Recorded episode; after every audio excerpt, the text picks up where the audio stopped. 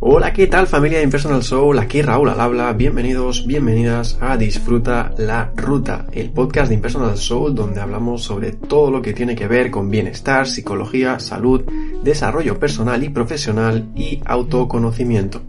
Compartimos herramientas, trucos, anécdotas y conocimientos basados en la experiencia personal y en la de cientos de pacientes y entrevistamos a personas muy potentes en su sector para descubrir lo que les ha llevado a estar donde están hoy en día y sobre todo descubrir su lado más profundo.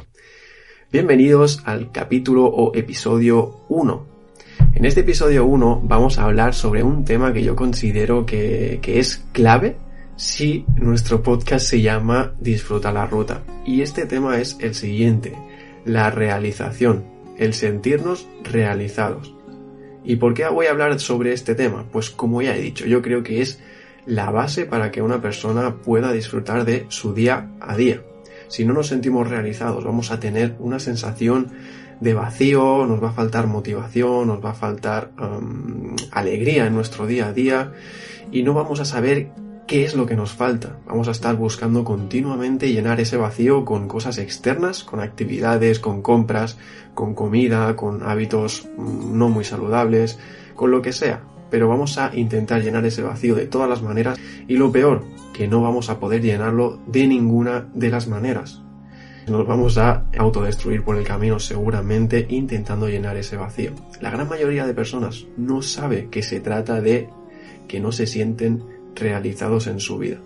Por eso creo que es un tema muy muy importante del que hablar, sobre todo en el episodio 1 del podcast Disfruta la Ruta, porque eso nos va a permitir disfrutar del día a día, disfrutar del proceso de otra forma muy diferente, ya veréis. Bien, empezamos. Para empezar me gustaría nombraros un par de definiciones sobre la realización. Una definición que es bastante normal y sencilla sería la siguiente. La realización personal o autorrealización es poder alcanzar las motivaciones personales, esperanzas y ambiciones de una persona a través del crecimiento personal. Este término se refiere a tratar eh, de alcanzar el máximo potencial, lograr el éxito y construir una vida feliz de la que puedas estar orgulloso. esta sería la definición más normal y común que hay del término eh, realización o sentirse realizado. Entonces me parece muy acertada esta, esta definición, pero vamos a ver otra porque también tiene matices interesantes y quiero que la escuchéis. Esta definición va a ser un poquito más filosófica, pero no por ello menos cierta. Es la siguiente. La realización es el proceso a través del cual se transita de un estado de mera potencia o posibilidad a la plena efectuación de una cosa o situación, es decir, al plano concreto de su realidad efectiva. Traducido, eh, la realización desde un plano filosófico se trata de convertir una potencia o posibilidad, es decir, una potencialidad de la persona que tiene de nacimiento, convertir esa potencialidad a la realidad, es decir, llevarla a la acción, a una realidad efectiva. ¿Se entiende? Es muy interesante esta definición también. Eh, en cuanto a la definición es un poco compleja, pero si la traducimos en palabras más simples, nos viene a decir que la realización se trata de convertir tus potencialidades o tus capacidades a la práctica, es decir, llevarlas a la práctica, a la acción y vivir con esas potencialidades. Bien, entonces una vez hemos definido lo que es la realización personal desde un plano más sencillo y desde un plano más filosófico, vamos al siguiente punto que yo creo que es necesario eh, explicar aquí para entender bien eh, la realización. Lo que yo considero que es muy importante tener claro antes de meternos en harina y explicar lo que es la realización como sensación es la diferencia entre dos conceptos, porque muchas personas los confunden.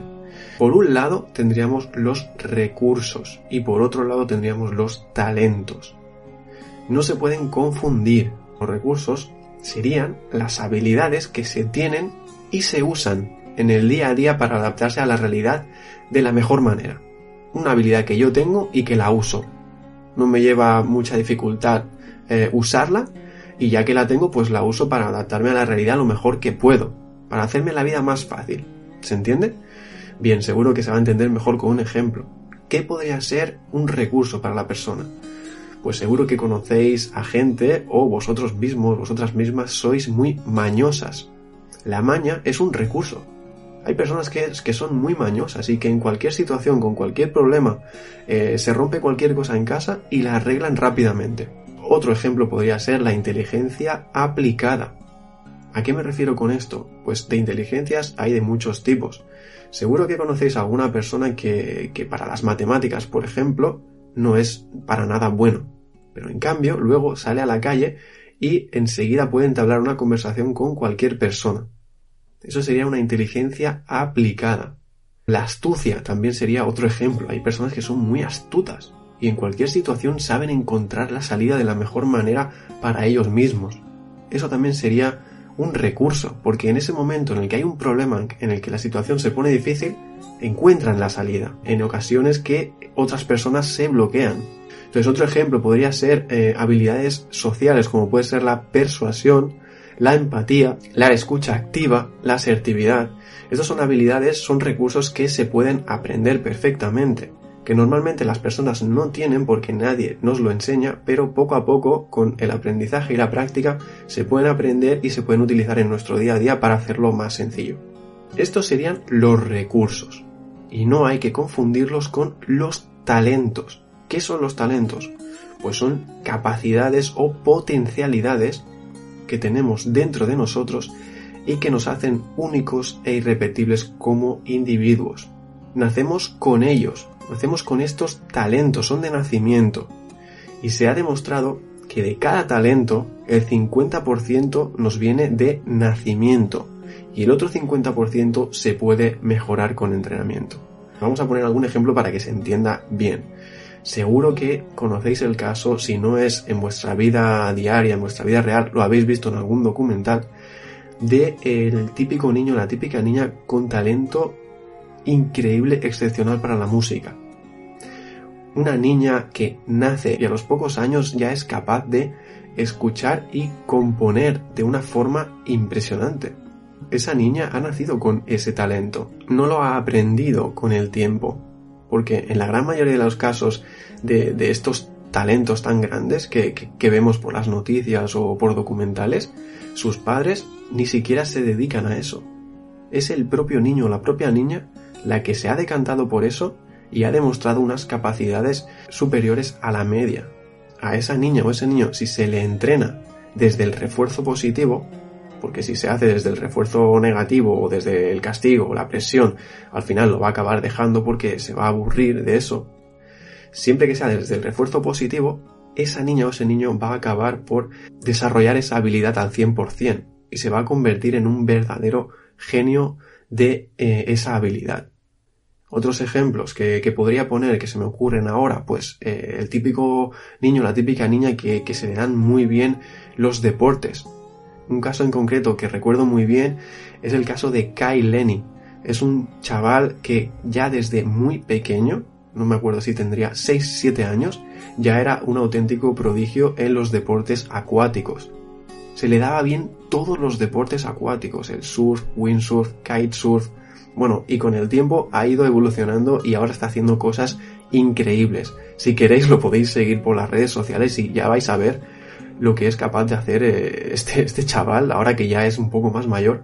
Es impresionante lo que es capaz de hacer, pero es que desde niño pequeño, que ya se metía en olas de 10 metros, 15 metros, con la cometa, con la tabla de surf, eh, con la tabla de paddle, con la tabla de windsurf, eh, era impresionante. Y si alguno de vosotros ha probado el surf alguna vez o algún deporte acuático, ya puede entender lo difícil que son este tipo de deportes acuáticos. Son muy difíciles y el aprendizaje es muy lento. Así que si habéis practicado surf alguna vez ya me entendéis. Pues este chaval era un auténtico prodigio con tan solo 6-7 años. Impresionante. Otro ejemplo que se, que se me ocurre y que son muy comunes los ejemplos de este tipo son los prodigios del ajedrez. Se me viene a la mente el prodigio noruego Magnus Carlsen, que con tan solo 13 años ya consiguió la distinción de gran maestro del ajedrez. Esta distinción es muy complicada de conseguir y con tan solo 22 años ya fue campeón del mundo. Fue el segundo campeón del mundo más joven de la historia, solo superado por un tal Gary Kasparov, que ha sido el mejor ajedrecista de la historia. Así que ya veis a lo que me refiero, estas personas que nacen y todo el mundo ve que tienen un talento en algo. Bien, pues hemos hablado de, ejemplos de niños y niñas a los que rápidamente se les ve que son especiales en algo. Pero este no es el caso de la mayoría de personas. La mayoría de personas eh, vamos creciendo y no se nos distingue un talento o una capacidad innata em, sobre algún tema superior a la media. Esto es así. Entonces, en estos casos, la persona va creciendo y si no hace un trabajo muy consciente de introspección, de análisis, de, de reflexión sobre sí mismo, es difícil que se dé cuenta de que tiene algún talento. Y ya más difícil es que encuentre ese talento y decida explotarlo. Pero se puede hacer. Hay una cifra que me sorprende muchísimo y que a lo mejor muchos de vosotros, de vosotras, no sabéis. Y es que se estima que el 85% de las personas, sí, sí, el 85% de las personas mueren sin sacar sus talentos potenciales a la luz. Es decir, no los sacan al exterior. Y con sacarlo al exterior yo no me refiero a enseñárselo a las demás personas, sino simplemente sacarlo de dentro y hacerlo aunque no se lo enseñes a nadie, pero si se te da bien la música, toca un instrumento. Me refiero a eso. Bien, pues al menos a mí, este dato del 85% de las personas que mueren sin sacar sus talentos me parece muy impactante. Y la verdad es que quiero hacer algo en este, en este aspecto. O sea, quiero poner mi granito de arena de alguna forma para que esto no siga y para que este tanto por ciento se reduzca. ¿Y qué tiene que ver todo esto con la realización, Raúl? Me acabas de, explicar dos conceptos como son los recursos y los talentos, me has nombrado unos datos, pero a ver, mm, explícame la relación que tiene eh, todo esto con la realización. Pues bien, yo te la voy a explicar. El factor número uno por el cual las personas no llegan a sentirse realizadas en su vida es que no llegan a sacar sus potencialidades fuera. Concéntrate un momento, deja de hacer lo que estés haciendo y concéntrate. Imagínate que dentro de ti eres un genio de la música. Tu capacidad es enorme y fuera de lo normal. Se trata de tu pasión y tienes un don, un don excepcional para ello. Pero en lugar de dedicarte a eso, trabajas 40 horas semanales en una cadena de producción de una fábrica, haciendo un trabajo repetitivo que sabes que podría estar realizando cualquier persona en tu lugar porque no requiere de ninguna habilidad, solo de, tu tiempo y de que estés ahí mirando el proceso y haciendo pues eh, la misma acción durante las 8 horas. ¿Cómo te sientes? Puede que te pase como a la gran mayoría de personas, que pases unos años valorando el hecho de tener un trabajo, un sueldo a final de mes y así poder pagar tus facturas y alimentar a tu familia en el caso de que la tengas, o alimentarte a ti mismo, o comprarte tus caprichos o irte de vacaciones. Son, son ejemplos. Pero esto tarde o temprano no te va a compensar. Tarde o temprano tú vas a sentir ese vacío que no sé si estás sintiendo ya o lo has sentido alguna vez en tu vida, que te va a crear una sensación de apatía, de decir, es que no encuentro sentido a mi día a día. Todos los días son iguales, todos los años son iguales. ¿Y todo esto para qué? Voy a la, a la fábrica, trabajo, gano un sueldo, me voy a casa, hago la comida, como, me voy a dormir y al día siguiente lo mismo. El fin de semana tengo libre, hago cualquier cosa, voy de compras, voy a caminar, etc. Y empiezo el lunes otra vez.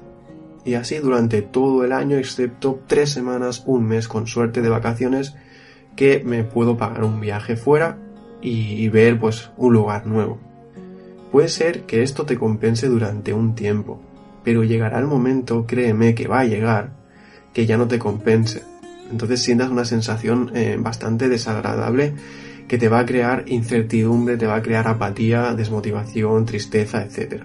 Lo más normal, en este caso, es que tú lo achaques a cosas externas.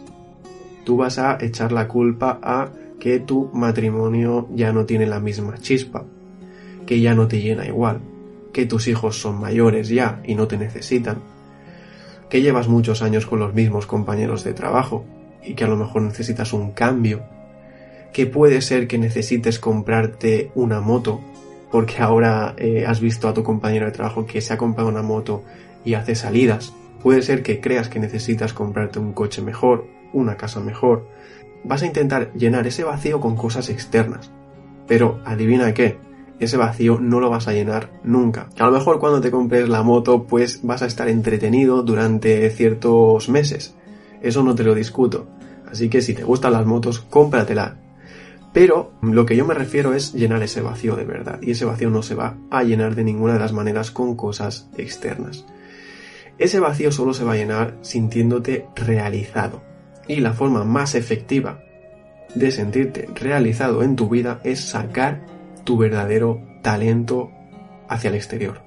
Primero, descubrirlo en el caso de que no lo hayas descubierto aún. Y segundo, sacarlo. Dedicarle tiempo, practicarlo. De esa forma vas a empezar a sentirte realizado. Por ejemplo, las tareas de voluntariado también aportan mucho a la sensación de realización en la vida. Así que si de ninguna manera puedes descubrir lo que de verdad tienes dentro y tu talento, entonces yo te recomiendo que empieces una tarea de voluntariado. Ya verás como poco a poco te vas a ir sintiendo mejor, siempre y cuando te lo tomes como algo que tú entregas porque quieres, no porque esperas algo a cambio. Y siempre y cuando sea con una actitud positiva, sin quejarte de cómo están las cosas, etc. Porque entonces eso te va a hacer sentir frustrado. ¿Se entiende? Bien, pues vamos a dejar el tema del servicio y el del voluntariado a un lado y vamos a centrarnos en la realización a través de sacar nuestros talentos hacia afuera. También quiero mencionar antes de seguir que cuando uno saca sus talentos hacia el exterior, de alguna u otra forma, esos talentos sirven a los demás también. Son de ayuda a los demás. Y no hace falta que les ayudes directamente. Por ejemplo, a mí me sirve muchísimo en mi vida escuchar música de verdaderos prodigios de la música. A mí me sirve, porque realmente me inspira, me motiva, me cambia el estado de ánimo. Con esto quiero decir que si tú haces muy bien alguna actividad, si tú juegas muy bien al fútbol, si tú surfeas eh, de una forma excepcional, si tú tocas el arpa de una forma que nadie más puede tocar, estás haciendo un servicio a la comunidad también, porque hay muchas personas que serán inspiradas por ti, hay muchas personas que decidirán apostar por dedicarse a lo que les apasiona gracias a ti. Para mí es lo mismo que si hicieras un voluntariado, estás ayudando a muchísimas personas sacando tu talento hacia el exterior. Bien, vamos a seguir y quiero explicaros ahora un tema muy importante que tiene que ver con la realización y es la pirámide de Maslow. ¿La conocéis? Seguro que muchas personas que me estáis escuchando ahora sí la conocen pero muchas otras no. La voy a explicar ahora de una forma resumida para que lo tengamos claro todos. Abraham Maslow era un psicólogo que em, diseñó una pirámide de las necesidades. Esta pirámide, imaginaosla ¿eh? en forma de pirámide, tiene cinco escalones. El escalón de abajo es el más grande, como una pirámide, y después van subiendo de escalones uno a uno. En el escalón más grande, es decir, el más inferior posible, la base de la pirámide para que nos entendamos, se trata de las necesidades fisiológicas.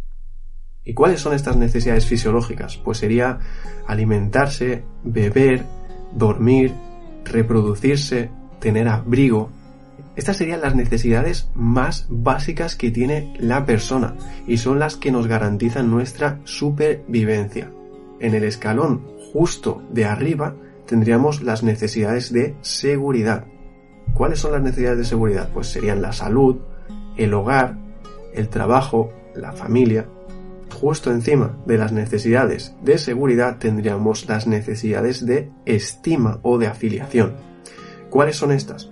Pues sería el afecto, el cariño, el amor, la amistad. ¿Se entiende? Bien, justo después de estas necesidades de estima, tendríamos el cuarto escalón, que es el escalón del reconocimiento. Cómo pueden ser la influencia, el éxito, el poder, el estatus, el respeto, la confianza. Y por último, en la punta de esta pirámide y quinto escalón, estarían las necesidades que tienen que ver con la autorrealización. Y esto es lo importante y por eso menciono esta pirámide en este episodio, porque en este último escalón tenemos las necesidades de autorrealización. ¿Cuáles son? Realizarse personalmente, académicamente, profesionalmente, desarrollar el máximo potencial en nuestras cualidades, capacidades, habilidades, exactamente lo que hemos estado hablando en todo este episodio. Son unas necesidades básicas en la pirámide de Maslow en este caso, pero en muchas otras pirámides y esquemas también aparecen. ¿Qué quiero decir con esto? Que la autorrealización es una necesidad básica de la persona. Vamos a seguir con la pirámide de Maslow para que quede muy clara cómo funciona. Así me vais a entender mejor a lo que me refiero con la autorrealización y su importancia. Bien, la pirámide de Maslow funciona de esta manera. Las necesidades más bajas es decir, el primer escalón, que son las fisiológicas, son las primeras que tenemos que tener cubiertas. Si no tenemos cubiertas las necesidades fisiológicas, no podemos ni siquiera pensar en cubrir las necesidades del escalón superior, que en este caso sería el de seguridad. Primero de todo tenemos que cubrir las fisiológicas. ¿Se entiende? Cuando yo tenga las necesidades fisiológicas cubiertas, entonces tendré espacio mental para intentar cubrir las necesidades de seguridad. En el momento en el que yo tenga cubiertas las necesidades fisiológicas y de seguridad, entonces podré optar, podré pensar, podré tener tiempo y espacio mental y energía para cubrir las necesidades del siguiente nivel, que son las de estima, que son el afecto, el cariño, el amor, la amistad, etc. Y así sucesivamente. Por ejemplo, si se da el caso que yo he llegado a cubrir hasta el cuarto nivel, es decir, las necesidades de reconocimiento, porque he conseguido un trabajo eh, bastante bueno en el que cobro bastante bien, tengo un puesto elevado en la empresa, etc. Y de repente me quedo sin casa, directamente yo bajaré de escalón hacia el escalón número 2, porque las necesidades de seguridad se han visto en peligro y no las estoy pudiendo satisfacer yo en ese momento ya dejaré de pensar en las necesidades de quedar bien en mi empresa, de ganar más dinero, etc. Porque toda mi atención estará puesta en cubrir las necesidades de seguridad, en este caso de encontrar una casa para poder resguardarme y vivir ahí. ¿Se entiende? Yo no podré optar a satisfacer las necesidades de un nivel superior si el nivel inferior eh, está sin cubrir. ¿Se entiende? Así funciona esta pirámide. Vamos a suponer que la gran mayoría de personas en Occidente, que es donde vivo yo y donde vive, yo supongo, la gran mayoría de personas que puede escuchar un podcast en el móvil, por ejemplo, en Occidente normalmente tenemos hasta el cuarto nivel bastante bien cubierto.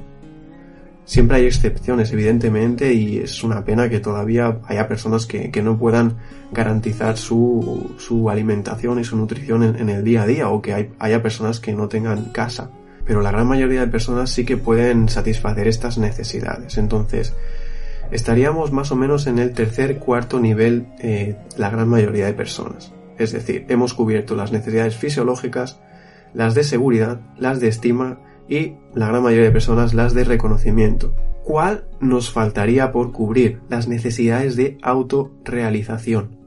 Y aquí viene el kit de la cuestión. Este quinto y último nivel normalmente pasa desapercibido y las personas no se plantean que es una necesidad para ellas cubrir las necesidades de autorrealización. Ni siquiera se lo plantean. Viven y satisfacen las necesidades del cuarto nivel teniendo un trabajo bueno, ganando más dinero, comprándose cosas, teniendo una posición privilegiada en, el vecindario, en la comunidad, en, en el equipo del deporte que practiquen, no lo sé. Viven ahí, pero les continúa faltando algo en el interior. Se continúan sintiendo vacíos o vacías. Y es porque está faltando cubrir el último escalón, que es el escalón de la realización. Bien, pues ese es el motivo por el cual quería explicar rápidamente esta pirámide de las necesidades de Maslow, porque explica perfectamente el escalón que la mayoría de personas no está siendo capaz de cubrir y es el de realizarse en su vida. Por eso es de suma importancia, según mi punto de vista, el, el reflexionar sobre nuestras capacidades y sobre el estilo de vida que estamos llevando, si realmente nos compensa ganar tanto dinero o dedicarnos a ese trabajo estable porque creemos que nos da seguridad sin ni siquiera tener en cuenta sentirnos realizados en nuestra vida, es decir, encontrar nuestros talentos y sacarlos fuera. Con esto no quiero decir que todo el mundo ahora tenga que dejar su trabajo y dedicarse a su talento, a sacarlo fuera, a tocar música, etcétera, etcétera. No quiero decir esto, porque no es tan fácil. Con esto quiero decir que sí que es necesario hacer un trabajo para encontrar esos talentos y para sacarlos fuera, pero se puede hacer de una forma más tranquila, simplemente por ocio. Si nosotros empezamos a sacar nuestros talentos, los empezamos a expresar, empezamos a dedicarle tiempo, de una forma tranquila, de una forma secundaria, eso igualmente nos va a llenar, nos vamos a sentir realizados. Y poco a poco eso se va a ir forjando, vamos a ir entrenando ese talento y quién sabe si de aquí a un tiempo nos podemos dedicar a tiempo completo a nuestros talentos, a nuestras capacidades. Pero de primeras lo podemos ver como un hobby, esto es lo que eh, aconsejo a la gran mayoría de personas, que se lo tomen como un hobby, porque de esta manera le quitamos mucha presión. Y sin darnos cuenta, cada día vamos a tener ganas de dedicar un rato a eso que tanto nos apasiona, porque realmente es nuestro talento. Esas ganas nos van a mover muchísimo y vamos a estar esperando el momento del día en el que nos toque dedicarnos a nuestro hobby, a nuestro talento. Y poco a poco vamos a ir haciéndonos mejores y mejores y mejores en ese talento y como hemos dicho, quién sabe si de aquí un año o dos estás dedicándote a tiempo completo a tu talento y a tu pasión. Bien, pues lo vamos a ir dejando aquí. Como conclusión yo me quedaría con eso. La importancia de sacar nuestros talentos a la luz para sentirnos realizados, para sentirnos llenos en nuestro día a día. Vamos a tener otra actitud, vamos a ver la vida de diferente forma, vamos a tener una energía mucho más elevada, la gente se va a querer acercar a nosotros porque desprendemos buena vibración y eso es impresionante. Nuestra vida va a cobrar de repente mucho sentido. Bien, pues lo voy a dejar aquí, espero que os haya gustado mucho este primer episodio. Seguro que hay gente curiosa que, quiere saber más y está pensando, oye Raúl, me gustaría saber mucho más sobre todo esto, sobre autoconocimiento, sobre mm, cómo lo puedo hacer. Pues bien, como el podcast no puede durar infinitamente, yo os recomiendo que entréis en nuestra página web www.impersonalsoul.com y allí podréis encontrar muchísimo contenido donde explicamos pues todas estas cosas en más profundidad, con más detenimiento, etcétera. Seguramente allí vais a encontrar cosas que, os gusten mucho y que os pueden servir de mucha ayuda para trabajar todas estas cositas de nuestro interior. Bien, pues si os ha gustado este episodio, hacedmelo saber dejándome un me gusta y me encantaría que lo compartierais con todas las personas que conocéis y de esta forma todos descubramos el talento que tenemos dentro y lo podamos ir sacando poco a poco para reducir ese 85% de personas que nunca descubren su verdadero talento. Eso hay que reducirlo y me tenéis que echar un cable, ¿de acuerdo? Bien, pues lo dejamos aquí, nos escuchamos en el siguiente episodio. Un abrazo familia.